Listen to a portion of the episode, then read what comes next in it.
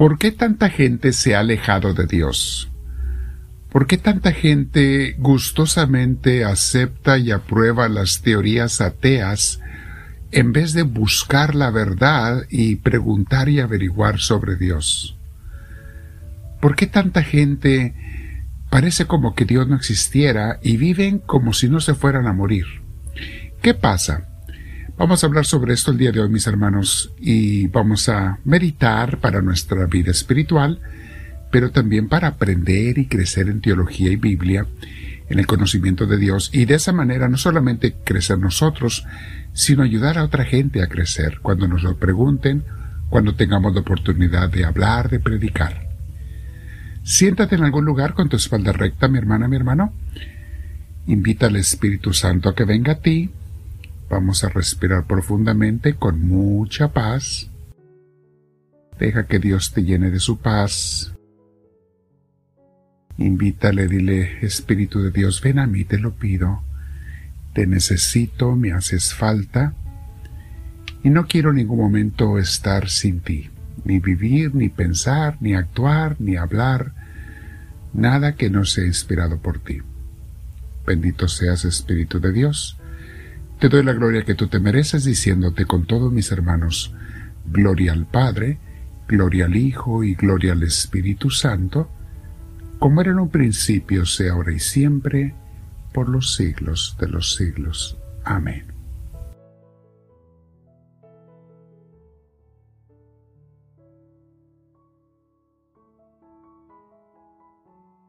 El tema de hoy, mis hermanos, se llama la gente no ama a Dios porque no lo conoce. Y no lo conocen porque no lo buscan. Y no lo buscan, ni le conocen, ni lo aman, porque prefieren buscar, conocer y amar a las criaturas, que son mortales, pasajeras, efímeras, que no duran y no llenan. O sea, la gente prefiere los entretenimientos, las diversiones, los amigos del mundo, los placeres, sus planes que les van a hacer según ellos felices y que a última hora ni les hacen felices. Pero bueno, es lo que buscan, porque lo buscan como los caramelos y el oro falso, que se ven muy llamativos y muy antojables. Pero la historia siempre es la misma, mis hermanos. Esas criaturas, cualquier criatura que pienses del universo, nunca satisfacen.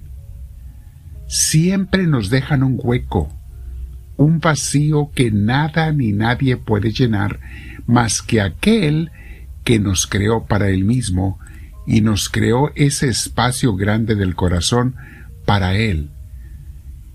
La, recámara o la cámara más grande de nuestro corazón, mis hermanos, tiene la medida y la forma, no la medida, pero la forma de Dios, porque solamente Dios la puede llenar. Nada de este mundo podrá llenar esa área de nuestro interior que tiene la forma de Dios. Así la creó Dios. Ninguna criatura se va a poder meter o entrar o llenar esa, esa área de nuestro corazón. Imagínate un rompecabezas. Hay una pieza principal, la más grande y la más importante, que ninguna otra pieza puede llenar, ni caber, ni quedar. Así es tu corazón, mis hermanos. Y esa pieza más grande, que es la más grande de tu interior, es la que solo Dios puede llenar. El ser humano es muy bueno para inventar diversiones de todo tipo, siempre lo han hecho y últimamente más con la tecnología. Y diversiones tanto las que son sanas como las que son malas, malsanas. Y la carne humana nos lleva de una a otra de esas diversiones en una búsqueda interminable de placeres.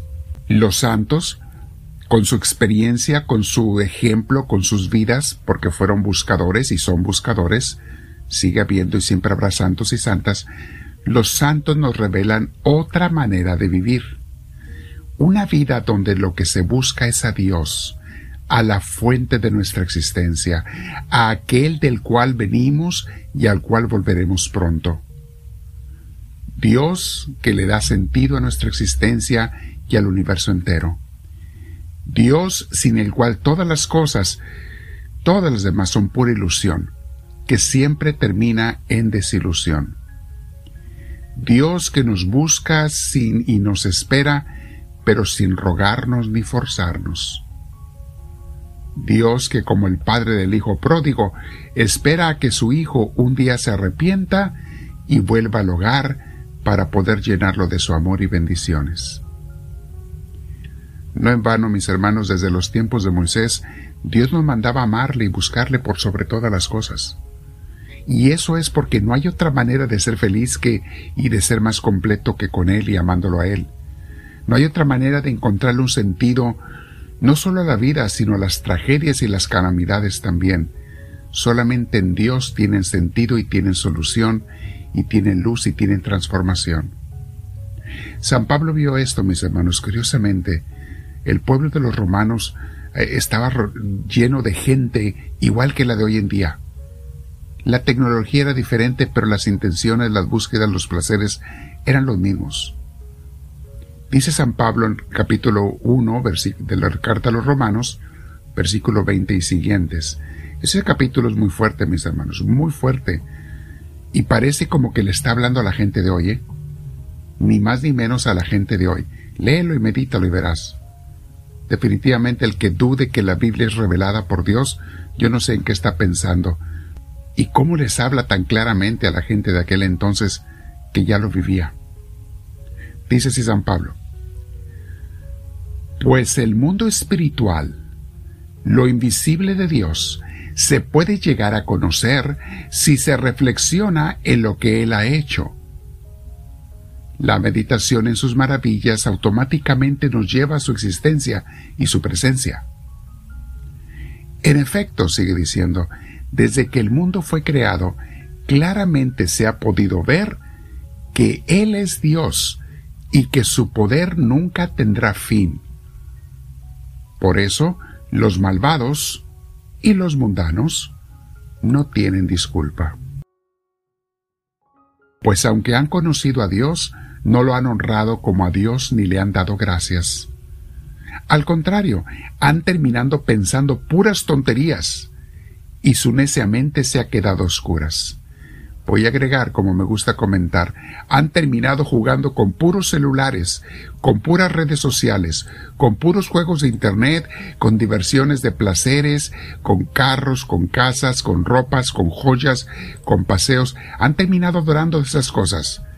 Y su necia mente se ha quedado a oscuras. Se creían sabios, pero terminaron siendo tontos se han vuelto ignorantes de las cosas divinas por voluntad propia, porque han cambiado la gloria de Dios inmortal por imágenes del hombre mortal.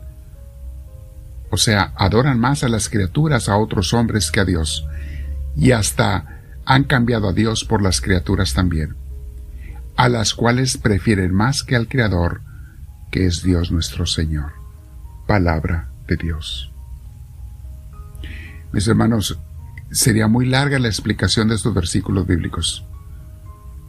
Pero ya estaba pasando lo que está pasando hoy en día. La gente ha abandonado a Dios por las criaturas, ha dejado al, Creador por las criaturas, y por voluntad propia se han vuelto ciegos, necios e ignorantes, torpes y tontos, dice San Pablo, con otras palabras, por voluntad propia, porque nadie los obligó. Nadie les ha dicho que tienen que ser así. Dice hermanos, y todos podemos caer en eso. Hoy medita para que no caigas y no seas arrastrado por las corrientes fuertes del materialismo, del ateísmo, del consumismo, del placerismo.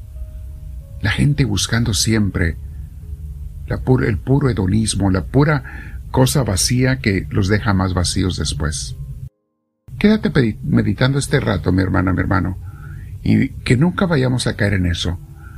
La gente de veras no ama a Dios porque no lo conoce y no lo conoce porque no lo busca.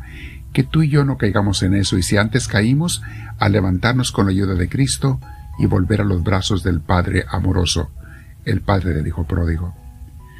Comparte la enseñanza con tus hermanos, pon la mano hacia arriba en YouTube y si no lo has hecho, suscríbete y dile al Señor, háblame Señor, que tu siervo te escucha.